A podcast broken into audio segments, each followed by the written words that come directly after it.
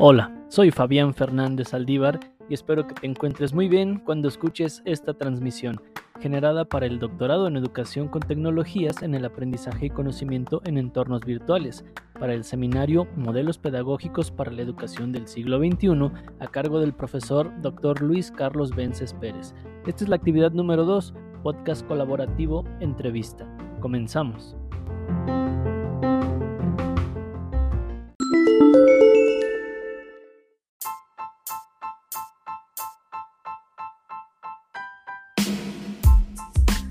Los invito a que nos acompañen a lo largo de toda esta transmisión.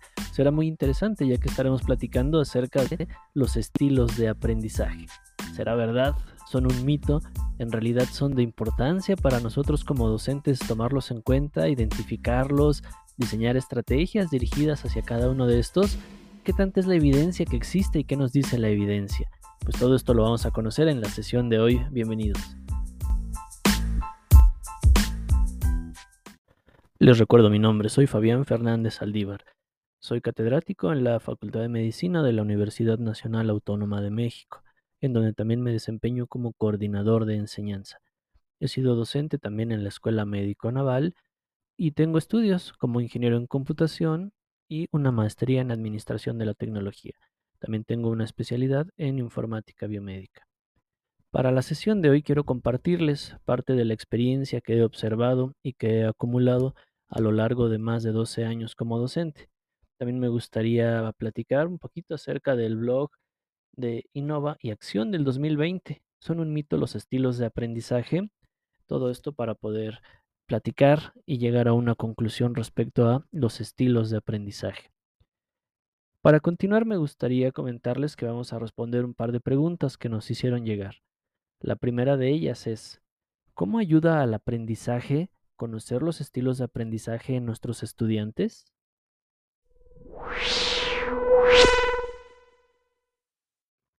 Evidentemente no es un tema sencillo de responder, tiene múltiples variables e implicaciones acerca de todo este proceso de enseñanza y aprendizaje con nuestros estudiantes. Existen muchas teorías, algunas de ellas que se mencionan, por ejemplo la del doctor Gardner, acerca de las inteligencias múltiples que llegamos a escuchar, eh, que tiene que ver directamente con quienes tienen habilidades matemáticas, musicales, espaciales, etc.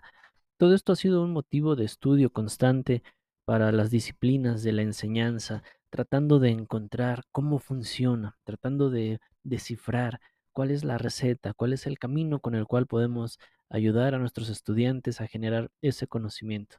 Se mencionan también aprendices visuales, quienes prefieren gráficos, e, e, estímulos que, que se perciben por la vista, como dice su nombre. Aprendices auditivos, aprendices kinestésicos, etc. Conocer todo esto evidentemente nos ayuda. Desde mi perspectiva, nos ayuda no solamente a diseñar estrategias y entornos de aprendizaje dirigidos hacia cada uno de estos estilos, o a tratar de identificarlos a nuestros estudiantes. Más bien pienso que nos ayuda a identificar la complejidad de la capacidad y de las herramientas que tiene uno para generar el propio aprendizaje.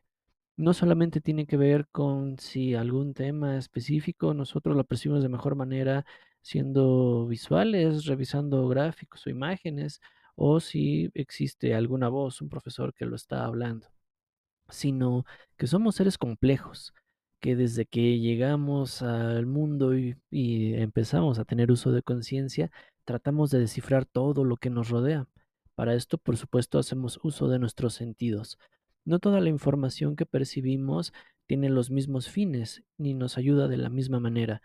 Hay información más emocional, hay información más abstracta, hay información matemática, por supuesto, y hay otra información que directamente está relacionada con nuestra movilidad en nuestro entorno, en nuestro espacio. Lo vemos, por ejemplo, en la Facultad de Medicina. Es indispensable que para algunas competencias los estudiantes desarrollen esas habilidades motrices para, por ejemplo, realizar una sutura, algo que tienen que hacer practicando, algo que difícilmente lo podrían hacer únicamente escuchando o mirando un video. Es algo que se tiene que hacer. Tienen que sentir la dureza, tienen que sentir la resistencia de la piel, etcétera. Hay otros temas más complejos que tienen que ver directamente con el razonamiento, que son muy abstractos y es difícil imaginarlos inclusive. Para todo esto, no solamente implica la capacidad de aprendizaje que tenga cada uno de los estudiantes. Para todo esto también implica reconocernos como personas individuales con características diferentes, cada uno de nosotros. Es decir, como conclusión para esta pregunta, nos ayuda para visualizar que los humanos somos muy complejos. No solamente no tenemos las mismas características, sino que nuestro entorno es diferente y esto nos lleva hacia el aprendizaje individualizado. No únicamente por los estilos de aprendizaje, esto se queda limitado, sino para analizar cómo es la situación de cada uno de nuestros estudiantes. Es muy iluso pensar que en el minuto en el que empieza nuestra clase y hasta el minuto en el que termina, todos los estudiantes tienen exactamente las mismas capacidades, intereses y atención. Puede que algunos no hayan desayunado, algunos no han comido, algunos vienen desde muy lejos, algunos están desvelados, algunos tienen problemas en sus casas, algunos por variabilidad biológica, inclusive tienen diferentes capacidades visuales o auditivas. Todo esto hace, por supuesto, que exista una variación y que cada uno de ellos se vaya adaptando a su estilo. Por otra parte, también existe la diversidad de temas.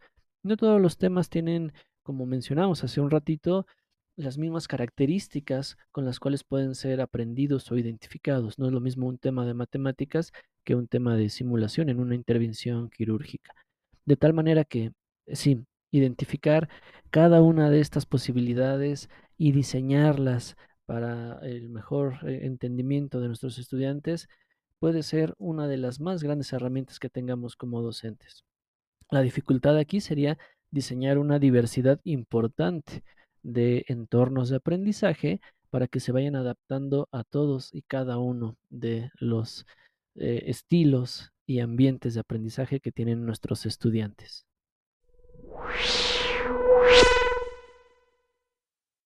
Muy bien.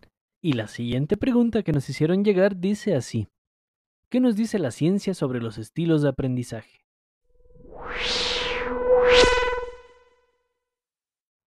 Esta pregunta también es muy interesante porque existen múltiples posturas y también existe diferente evidencia científica para cada una de estas posturas.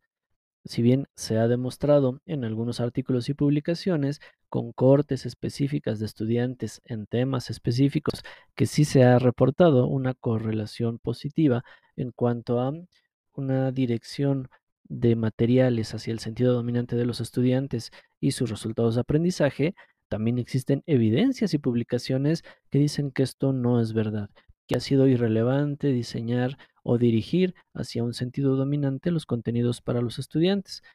Inclusive como se menciona en el blog, algunos estudiantes que se habían eh, clasificado como visuales en algunas tareas o desempeños resultaron con menores resultados que quienes no lo eran.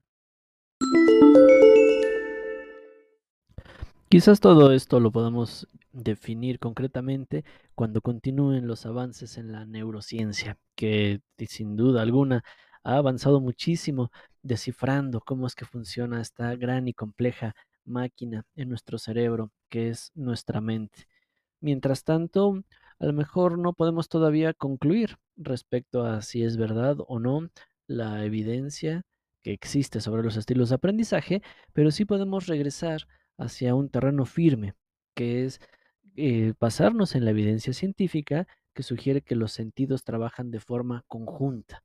Es decir, que no necesariamente tenemos que dar prioridad a un solo sentido o enfocarnos a este, sino diversificar para que los sentidos entre sí puedan aportar y complementarse, cubriendo la mayor información posible para que así el cerebro la pueda interpretar adecuadamente y esto derivarse en conocimiento, en aprendizaje. Prueba de esto es, por ejemplo, el efecto McGurk, que también está disponible en un video que se ejemplifica en el blog Innova y Acción, en donde se muestra cómo un estímulo visual puede complementar o quizás hasta confundir un estímulo auditivo.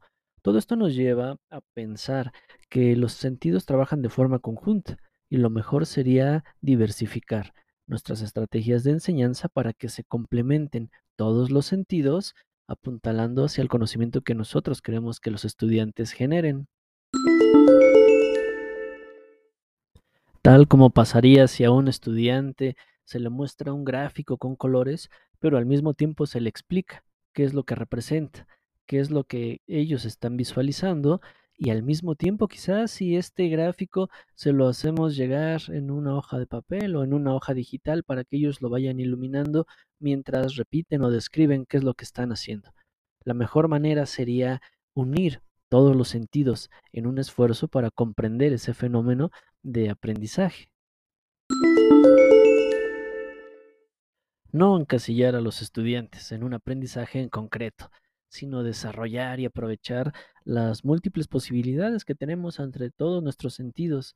Eso mismo que veíamos cuando nos hacían leer en voz alta. Estábamos visualizando y al mismo tiempo estábamos leyendo para nosotros mismos, tratando de comprender e integrar lo que nos estaba rodeando, imaginándonos lo que estaba pasando y si posteriormente nos solicitaban hacer un dibujo al respecto, hacer una maqueta, qué mejor que ir complementando de esta manera el aprendizaje. Existen además otras variables como es el aspecto emocional y es eh, también algo relacionado con la pirámide de Maslow saber cómo se encuentran los estudiantes en ese momento, saber qué es lo que mejor podemos hacer para propiciar un ambiente adecuado de aprendizaje, yendo inclusive más allá del diseño en los estilos que se pueden lograr para cada uno de los sentidos predominantes en los estudiantes.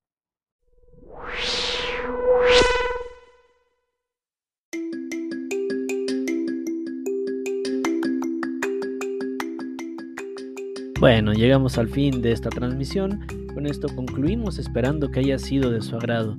Les recuerdo mi nombre, soy Fabián Fernández Aldívar y esta ha sido una transmisión para el seminario Modelos Pedagógicos para la Educación del siglo XXI. Muchísimas gracias y nos escuchamos pronto.